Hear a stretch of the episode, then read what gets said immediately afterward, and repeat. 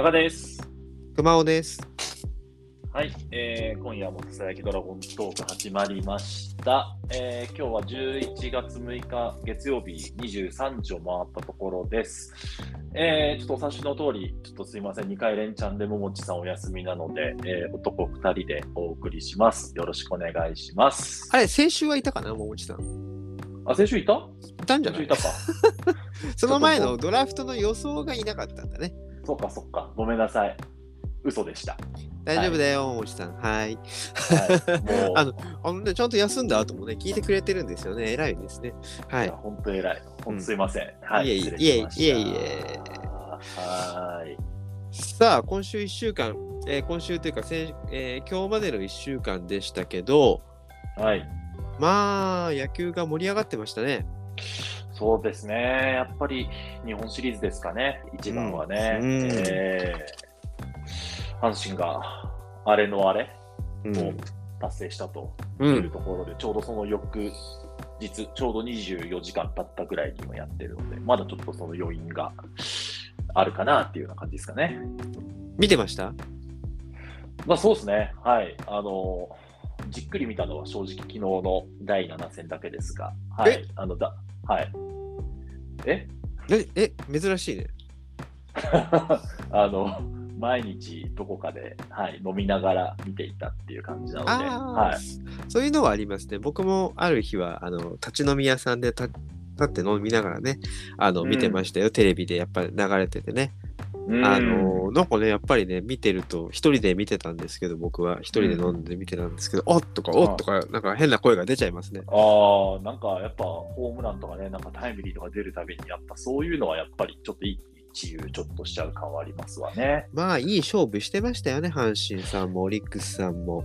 うん、やっぱ4勝3敗までいく日本シリーズってやっぱ、まあいろいろね、内容については皆さんなんかいろいろ言うことはあるみたいですが、やっぱり面白いものは面白いですよね。面白かったし、なんかやっぱりね、レベル高いというか、あの、うんいいいい野球してるなって思いましたよ。ねやっぱり、いや、エラーがたくさん出たことあにねあ、あとホームランがね、うんあんま出なかったりとかね。うんうんだけど、やっぱりリリーフ陣がやっぱ両チームすごいよく粘ってたと思うし、うんうんうん。うんまあ、あるある時ね、多分あの結構、あのーなんだ、すごい僅差で3対3とか4対4ぐらいでとどまった試合があったと思うんですけど、うん。あれ多分中日だったら8対7とかまでいってる気がしたりね、なるほどね。なかなか、そうそうそうそう。ちゃんとちゃんと抑えていくんだね。うん。そう、両チームやっぱ粘って粘って、そう、あの、キニさんのゲーム持ち込んでるっていうのはやっぱすごいなと思って見てましたね。うんうんうんうん。うん。たくさんね、チャンスメイクはすごいしてるんですけどね、なかなかこう、決定力、あの、決定的な点が入らない試合もありましたもんね。ああ、そうです、そうです。なので、やっぱり見応えは、特にやっぱ3戦目の甲子園行ってからはずっとあったなと思いましたね。ああ、そうですね。1戦目、2戦目はね、なんかちょっと大味な感じでしたけどね。そう、そうです、そうです。はい。うんいや、いやー、そうですね。うんやっぱ、新速羨ましいなと思いましたね、やっぱね。でも、何について？毎年思うけど。何について？やっぱ、ああやって最後ね、あの、勝った負けたって当然出ちゃうけど、うんやっぱ昨日、やっぱりあの、もう9回の表ぐらいで阪神ファンが泣いていたり、うん。あの、最後、キューラーツーアウトでもうオリックスファンが映るともうみんな泣いてたり、まあ、試合終わった後もしたり、やっぱ第7戦まで行って泣けるのってやっぱ幸せだよなって、まあ当然その勝ち負けがあるってさっき言ったけど、うん。うん、理由は違えど、やっぱああそこで本気出してね、感情を解放できるってとても素敵だし、うんうんうん。心心底羨ましい。うんうんうんうんうん。僕らは12年間、あの舞台から遠ざかってるって思うと、うん。なんか言いようのない気持ちになったなってう思いんま。したね。そうだね。泣いちゃうんだもんね、大の大人がね。そうなんですよ。もうね、多分特にはん、ね、昨日阪神ファンの多分おじさんだったと思うんですけど、多分その38年前は、ね、多分まだ子供だったからよく覚えてないけど、うんうん。ね、事実上もしかしたら初めての日本一かもしれないみたいな。とこまでちょっと想像しちゃって、うんうんうんうん。いやーだからこうなると次、一回ね、その2007年にドラゴンズは日本一になってるので、うんまあ、ある程度物心ついてからなった方も結構いらっしゃると思いますけど、いうん。やみんなね、人生初の優勝、人生初の日本一になったらどういう風になるのかと。そうだね。うん、なんかひょっとしたら今まで味わったことのない感情が出るかもしれないね。今もうこの数年さもうドラゴンズ見ててもみんなか出る感情ってなんか怒りか半笑いとかそんな悲しいとかそんな感じばっかりじゃん。ああ、そうそうそうそう、そうなんですよ、残念ながら。そうんあのーね大人がねプロ野球見てるのってねなんかまあプロスポーツなんでもいいんですけど見てるのってやっぱりこう喜怒哀楽をね普段僕らって仕事をしてたりとか日常生活を送ってるとそこまでこう感情って出しちゃいけないことになってるじゃないですか。ああ、そうですね。はい。あのアンガーマネジメントしてなんかあの穏やかに過ごさなければいけないなんかこうクールに過ごしていかなきゃいけないっていう世の中でこう日常生活を送ってる中で野球見てる時だけなんかもう喜怒哀楽めちゃくちゃ喜んだりとかめちゃくちゃ、なんか笑ったりとか怒ったりとか泣いたりとか嬉しくて泣いちゃったりとかなんか切ない気持ちになったりとか感情をマックスで出せるんですよね。まああの桃地さんの配信とか見てるとそういう感じだよね。ね そうでしたね。はい確かに。うん。はいうんうんまあ、それは確かに僕らもそのね、えードラゴンズだってサヨナラ勝ちとかしてくれたらメーター振り切れるぐらい喜べる日もあるんだけど、なかなかそういう日がね、なかったりするし、こう、徐々に徐々にせり上がっていく感じってのもあんまり味わってないよね、この数年。そうなんですよ。だから、やっぱり、まず CS 出たいなって改めて思うし、うんうんまあ、もちろん日本シリーズで本気出してね、もう戦いたいなと、うん。うんうんうん本当に心から毎年、この日本シリーズ終わった後ってのは思いますわね。そうだね。なんかひょっとしたらもうそういう感情を味わったことのない、そのさっきね、画家さんがだから7 2007年に物心ついてる人はか味わったかもしれないって言ったけど、2007年って、えー16年前 ?16 年前とかだと、要するに子供とかだとさ、そんなになんかわかんないじゃん。わあ、嬉しいとかさ、美味しいとかそういうことぐらいしか言わないじゃないですか。感情とか、なんか複雑な感情ってないでしょ。だから、ないない。うんうん、やっぱり今じゃあその当時小学生だった子が今大人になって初めて CS から日本シリーズ勝ち上がってってどうなって一進一退の攻防でってなった時味わう感情っていうのはやっぱ子供の時味わった感情とは違うものだと思うんで、うん。うん、これはねドラゴンズファンの今 SNS にいる何かこうねそういうところにこうもういろんな不満をずっと あのストレスをね吐き続けてる人たちはそういうものを味わったらうものすごい心が綺麗になるかもしれないね。ダーッと出して。やーすごいカタルシスになりそうですね。そうしたら、本当に。うん、うん、ねねえなんかすすごいさその今までこうヘヘドロに満ちた世界がさブワ こう浄浄化されていく感じ？え。ねえ。いやー、それを見たいのよ。その瞬間桃源郷になっていく。あなんかハスの花がパッパッパーって花が咲いていく感じ。泥泥にまみれて埋も埋もれてる。に1000年間泥に埋もれてたハスの実が花咲く感じ。何言ってるか分かんないけど。なるかもしれないですよ。ねえ、そう。まあ、それまでね、ちゃんと見守っていかなきゃいけないなとも、まあ、思いますね。うんだから、やっぱり、うん、大変ですか、これはそれで。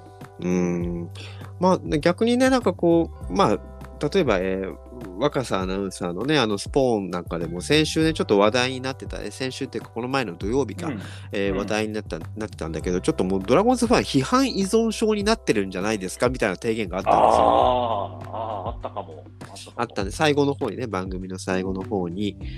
うん、なんかまあそれもねなんかそのそういう人たちってまあ確かに依存症になっちゃってるかもしれないんだけどなんかドラゴンズファンであり続けるための生存戦略なのかもしれないよねそういうのがね。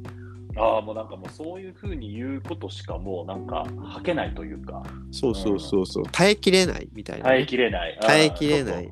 そうか、そうもうここ出しにね、そういう不そう満、不平不満を言っていかないと。出していかないとね、まあ、ひょっとしたらそれで、あのなんかちょっといい気分になってたらいけないんだけど、本当は喜怒哀楽って言ったらさ、なんかこう、応援してるチームが負けたら歯を食いしばって、だって選手とか監督はみんな悔しいんだからさ、一緒になってこう、悔しがったりとかしするべきなんじゃないか応援してる身としてはね。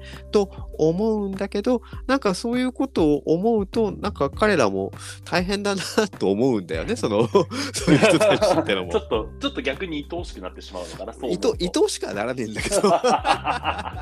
慈しむ気持ちになる。ならねえんだけどならねえんだけど大変だなって思うんだけどね。あのすごい。だからだからそれはか歓喜を味わってないからだよね、なんだろうな、うん。そういう人も多いんだろうな。うん、爆発してないんだよね。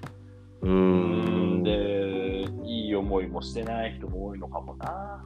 まあなんだったらでもひょっとしたら今歯を食いしばってその一緒に悔選手と一緒に悔しがって耐えてる人とそのストレスを小出しに出してる人だとその小出しに解消してる何かを批判誹謗中傷してストレスを小出しに解消してる人だとひょっとしたら今耐えてる人の方が歓喜はでかいかもしれないね。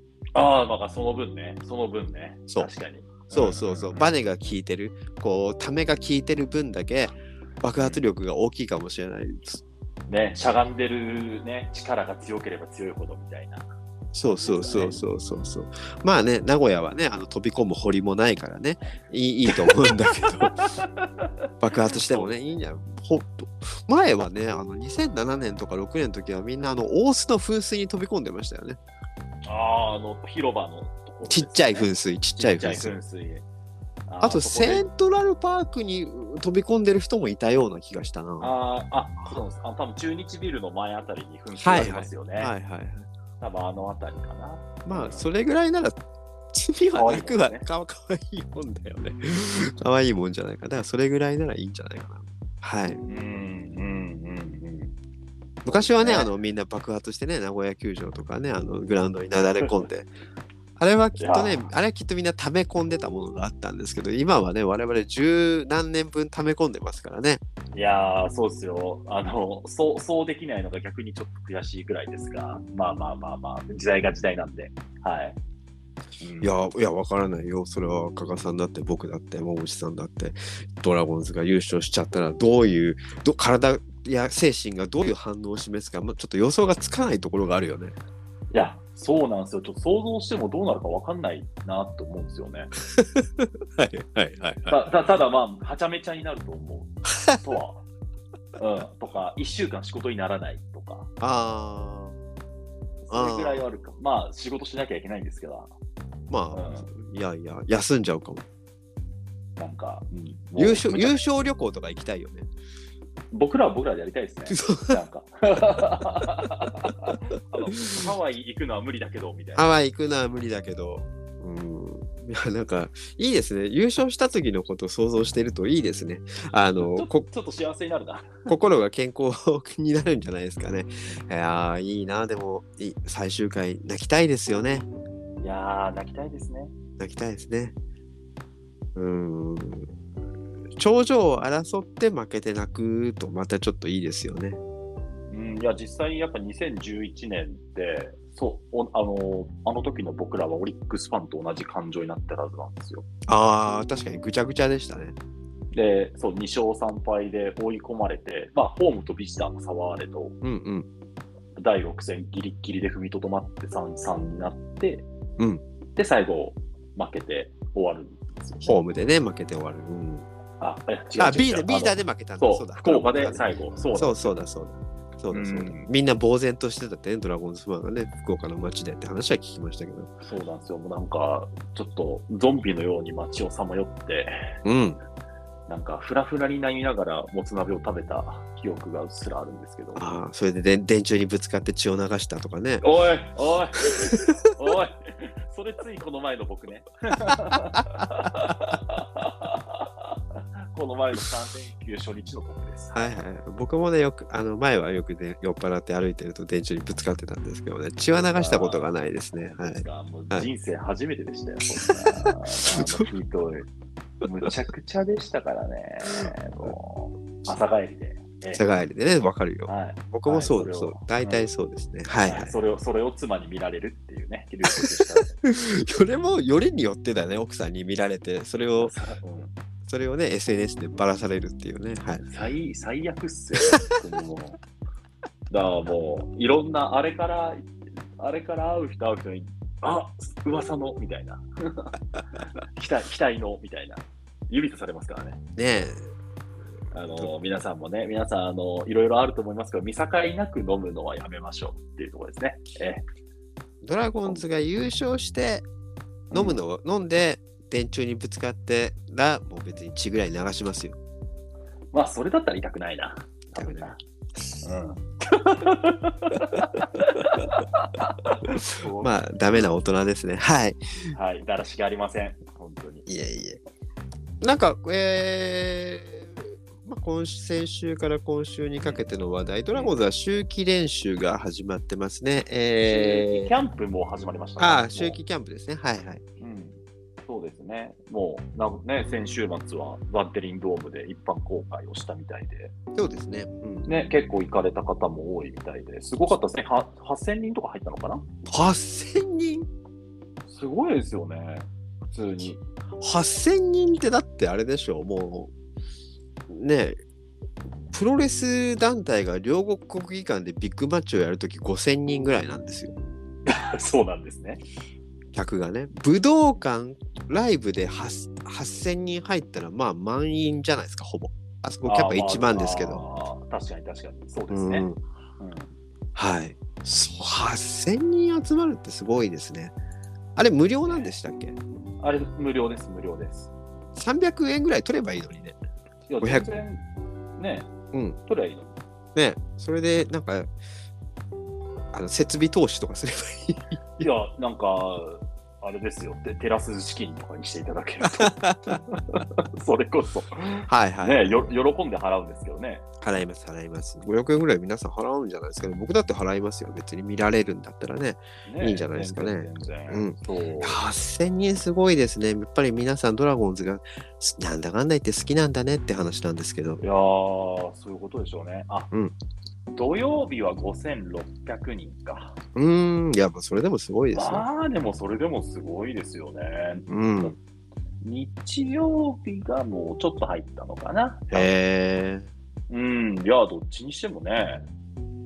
いやーだって練習ですよ、試合が。勝ち負けとかないんですから、うんうんうん本当に。そうただただドラゴンズの選手たちがうんうんね、動き回ってみたいな、それを見るっていうので、まあまあまあねすごいことですよね。まあ僕らだって僕らだってね沖縄まで見に行ったりしますからねそういうのをね。あやっぱ日曜日が8649。すげえすごいね。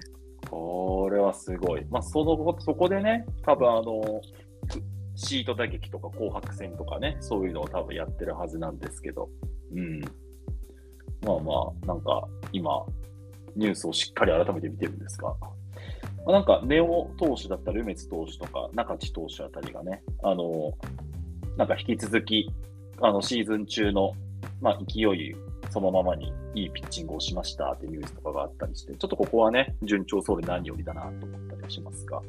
そうですねうんうん。まあ、あと、なんですか？ちょっとね、心配なのが、山浅選手が、あのそのキャみんな見られてる中でちょっと足ひねったかなんかであー。負傷してしまったようで、はいはい。うん、まあでもこの時期に怪我しても別に来年の2月に間に合ってればそうですね。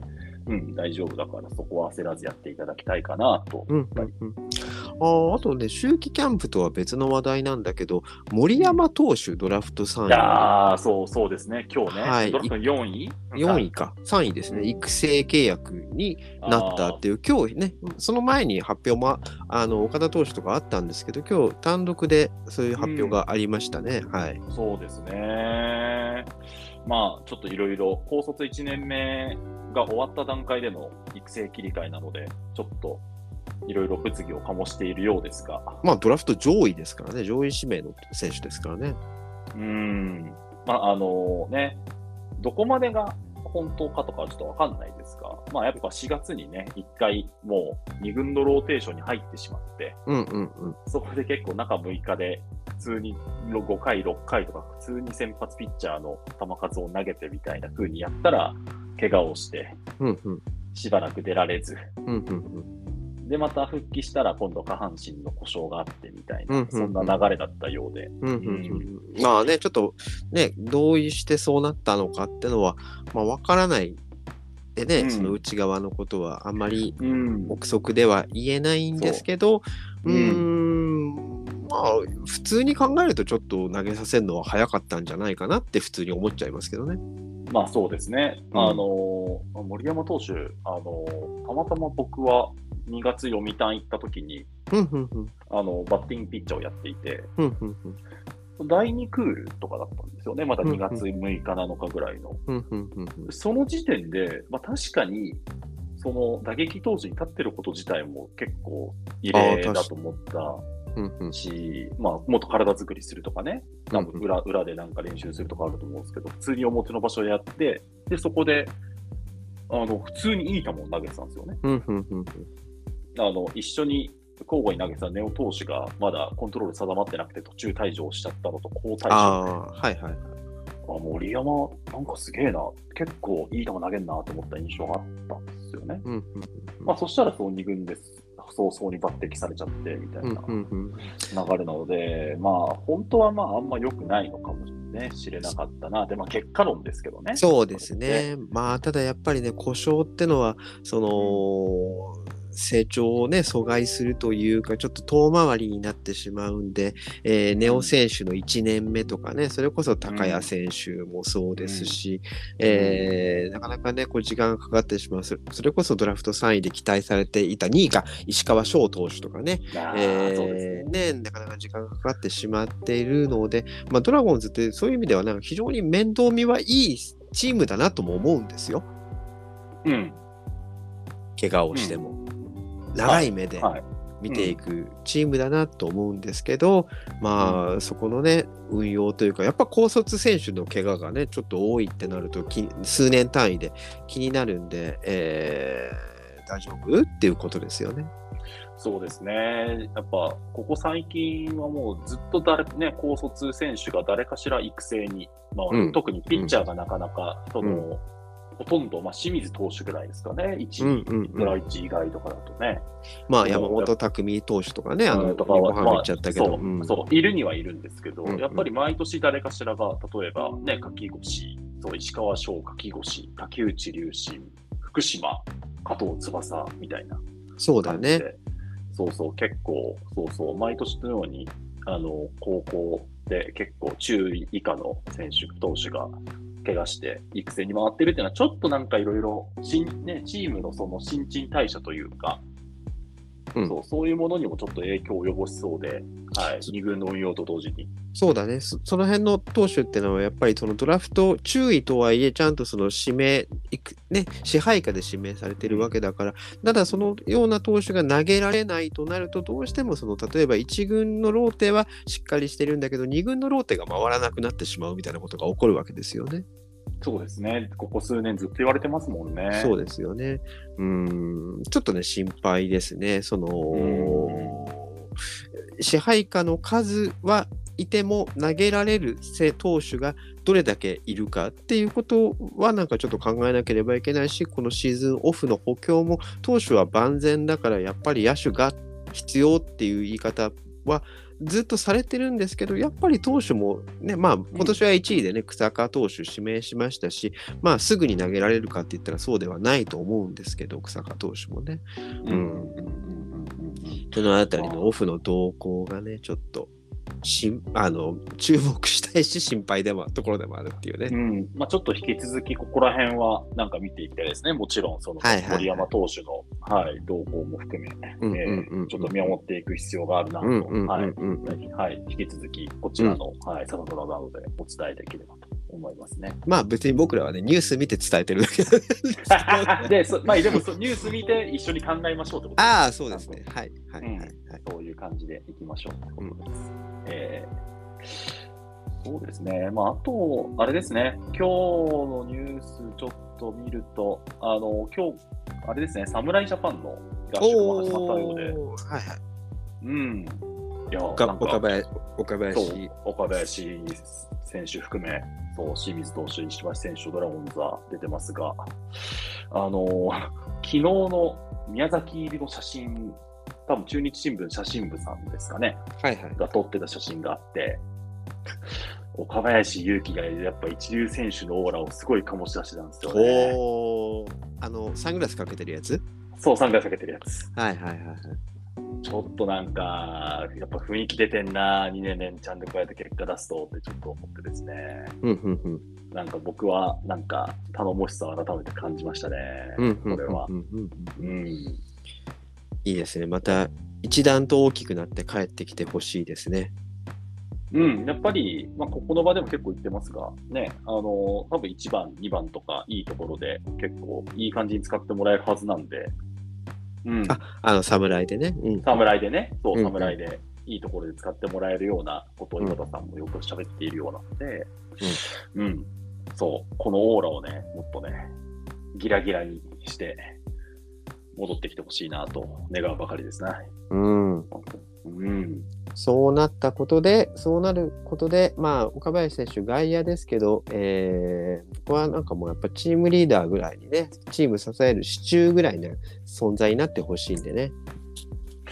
そうですね。もう今のチームね、チームだともうやっぱり若手の中ではもうね、頭2つぐらいもう抜けてるので、うんうん明らかに実績とか、うんうんその、もうチームの扱われ方から考えると、うんうんうんそうですね。だから、その一歩としてね、今回の侍ジャパンを、うん、あのステップアップの場にしてもらいたいなとそうですね思い。ますね。うん、僕はあとはやっぱりね、これも何度も言われてるけど、石橋くんがね、こう、うまくこう、きっかけをつかんで、うん、もう来季は、えー、2024年はスタメン争いをしてもらいたい。あがもうガチンコでね、ガチンコで。なんならもうやっぱり半分ぐらいスタメンで出るぐらいの感じ。そうですね。そこら辺までもう、まあ本当に木の拓か石橋かみたいなね、うん本当にうんうんうん論論争が起こるぐらいのね。そう、うんそうそうそう。こまでそれぐらいうん言ってほしい。うん。うん。で、そうなった時に、こう、また今度、ね、キャッチャーにいる石橋君ってのがそこでしっかりすれば別に木野拓さんが悪いって言ってんじゃないよ。でも石橋君が、で、なんかこうチームをまた引っ張っていく、盛り上げていく選手になりそうな気がしてね。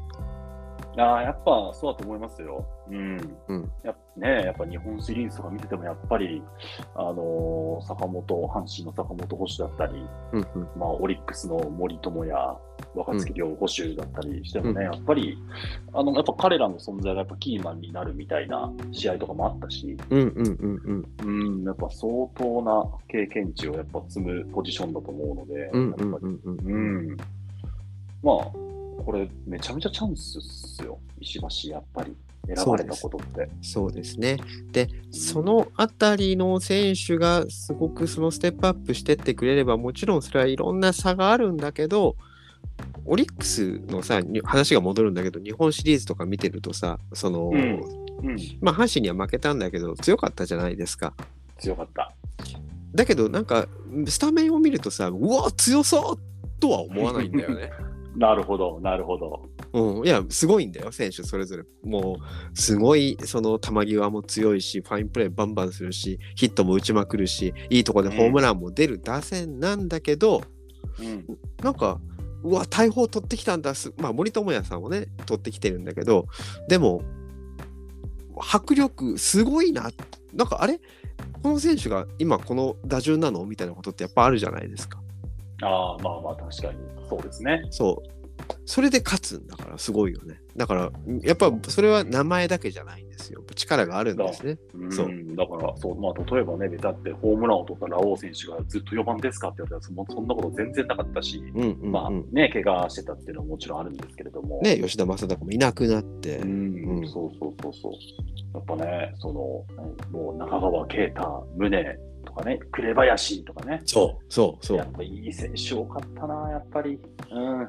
まあ、もちろんそれは球団のその育成の体制とか、その中島監督のやっぱりこう見る目、采配、采配っていうよりは、なんか見る目だな。そう、見る目、うん。見る目と運用ですよ。運用ですよね。そこがしっかりしてるからそういうことができるんだろうけどね。それはもう、ドラゴンズもぜひ真似してほしいです。うん。あの、うん、頭をもうもっともっと使っていって。うん。やっていただきたいですね。頭をもっともっと使って いや、今が使ってないとはいけないですよ。はいはい。いろんな理由があると思うので。もっと使って。いやもうそこはもうやっぱアウトプットと結果にやっぱ最後帰結してしまうのでね、うん、まあ、難しいとは思いますけれど。そうですね。うん。うん。うん、そうですね。まあ、そう、これ難しいですよね。阪神みたいにずっと、ね、選手を固定して信頼して1年間戦い続けるのがいいのか、それともオリックスのようにああやって選手の状態をしっかり見極めて、あのあの手この手でちょっと打順もいじりながら、ポジションもいじりながらやるのがいいのかっていうのは、結構、そうそこら辺もね、その傭兵の使い方みたいなところすごい面白かったんで、日本シリーズ。ああ、面白かったですね。うん。だからまあ、両極端ではあるんですが、まあ、ドラゴンズがね、うん、まあ、ドラゴンズ、その立浪監督がどっち型かっていうと、ちょっとまだわかんないですけど、2年間やってみてね。選手の質を見ると、うん、ほんその来年、再来年とかだったら、オリックス型、要するに若い選手が多いとかね。ああ、そうですね、そうですね。うん、5, 5年後とかだと、阪神型になってるのが理想ですよね、どっしりと。中軸がいてみたいな、まあ、そうですね、まあ、阪神も結局今年ね、その主力でずっとやってたやっぱり30手前の選手が結構、やっぱ近本、大山とかね、やっぱ軸だったと思うので、まあ、そこに里輝だったり、森下が絡んでとかでしたもんね。うんまあ、キャッチャーとそう、まあ、梅野選手がちょっとね、32歳ぐらいだと思いますけど、うん、まあ、坂本選手がまた29歳とかだし、うん、確かにそうですね。そこに入るのがやっぱ岡林、石川、石橋みたいなね。うん。っていうことですよね。そうですね。はいはい。5年後とかに、ね、なってるといいですし、その時は僕らも頭おかしくなってね、あの、噴水飛び、噴水飛び、飛び込んだりとかしたいなと思いますね。いやそうですね。したいですね。やっぱ昨日ね、タイムラインに、日本シリーズが終わってタイムライン見てると、その知り合いのね、ドラゴンズファンの方たちがバーッと出てきたんだけど、うん、皆さんね、うん、死ぬまでにとか書いて、文字が目立つ、死ぬまでに一度は動画業みたいそうそうそうそうそう。死ぬまでにとか、何回、何個か見たよ、俺。見られればいいなとかまあ、あのポジティブな方は来年、来年よろしくお願いしますって方もいたんですけどね。まあ、まあ、もちろんね。もちろんね。はい。ね、はい、とか、38年後とかね、言ってる人もいた気がするし。うん。いや、そりゃそうですよ。まずは、まずは来年、そして近い将来のね、黄金期をっていうのは、そこはね、うん、もちろん願うばかりですが。えー、加賀君とか桃地さんと違って、僕38年後、間違いなく生きてないですからね。そんなこと言わないでください。あなたたちより年齢結構上ですから、僕。はい。いやいやいやいやいや、言うて、言うてですよ。言うて30。こっから38年で嫌だよ。やだ、やだね、やだね。38年みんなずっとツイッターで文句言ってんのね。進歩しろよ、みんな。はい、えー、ね、男2人でもべちゃべちゃ喋るんですけど、えー、加賀さん、うん、じゃあ告知をお願いします。あはい、えー、朝焼きドラゴンズトークがですね、この度、えー、リアルイベントを開催することにしました。えー、11月18日、えー、名古屋で、そして翌週24日金曜日に、えー、東京でやることにしました。はい。で、えっと、11月18日土曜日はですね、えっと、伏見の地下街にある長者町ラビットさんでやります。で、24日金曜日は、えー、東京神田の、えー、野球居酒屋リリーズさんで、えー、やらせていただきます。はい、チケットは、えー、現在好評発売中ですので、えー、まだ買ってない方、興味ある方は、ぜひぜひ来てください。まだまだあの売れ残ってるんで、来てください。お願いします。はい、あのー、このポッドキャストのね、えー、リンクが貼ってあるんで、あの、そこからあのチケット販売フォームいけると思いますので、ぜひご覧ください。あのー、名古屋はね、えちっちゃい、すごくちっちゃいんだけど、まあ、トークライブハウスみたいな感じなんで、割と僕らが、えいろんなことを今日よりももっとふざけたことをね、喋るような気がするんですけどね。まあまあまあ、まあ真面目なところは真面目に話しますけどっていうことと、あと、えー出し物もね、いくつか用意していきますんで、えということと、あと、東京の方は、えーリリーズさんってね、あの、行かれた方、行かれたことのない方は、もうぜひ一度行ってもらいたい、すごい、あの、野球好きが集まる狂気の空間、マッドネマッドネスな空間なんで、あの、ぜひ体験していただければと思うんですけど、ここは、あの、飲み放題付きですね、今回は。はい。うん、そうです。えーお料理と飲み放題付きなんで、えーまあ、忘年会みたいな感じなんで、もう我々と、えー飲みましょうということですね。はい、そうです。えーみんなで、うんざっくばらんに、外に出せないドラゴンズの話をしよう そうですね、ノー SNS で、はい、行きましょうか。というものも、僕もあのやっぱり配信に載せられない話題を用意して持っていきますんで、名古屋にも東京にも、はい、おすげえ、すげえ。はい出す出さないでくださいって言われてるものを持っていきます、いくつか。はい。おお、すごい。えーなので、ぜひそちらの方をご覧ください。えー18日土曜日、名古屋、24日金曜日、東京神田という感じですね。はい、はい、よろしくお願いします。お願いします。じゃあ、今回はこんな感じでいいんじゃないでしょうか。はい、意外と30分ぐらい喋ってましたね。ね、喋ってましたね。はい。ねはい。では、えー、あれですね、いつものやつですかね。えっと、えー、とハッシュタグ、えー、ササドラで、えっと、X 等に、えーつぶやいていただいたり、あと、Spotify にもですね、えー質問フォームが用意されているので、もし、えっと、今日、えー出れてないですか、ももちさん、そして私や熊尾さんに、えー質問や感想があれば、こちらのフォーム等にも送っていただけると、えー3人喜びます。じゃあ、ということで、えー今回のさやきドラゴンズトークは以上となります。また次回も聞いてください。それでは、バイバーイ。バイバイ。カリステも来年入館よろしくお願いします。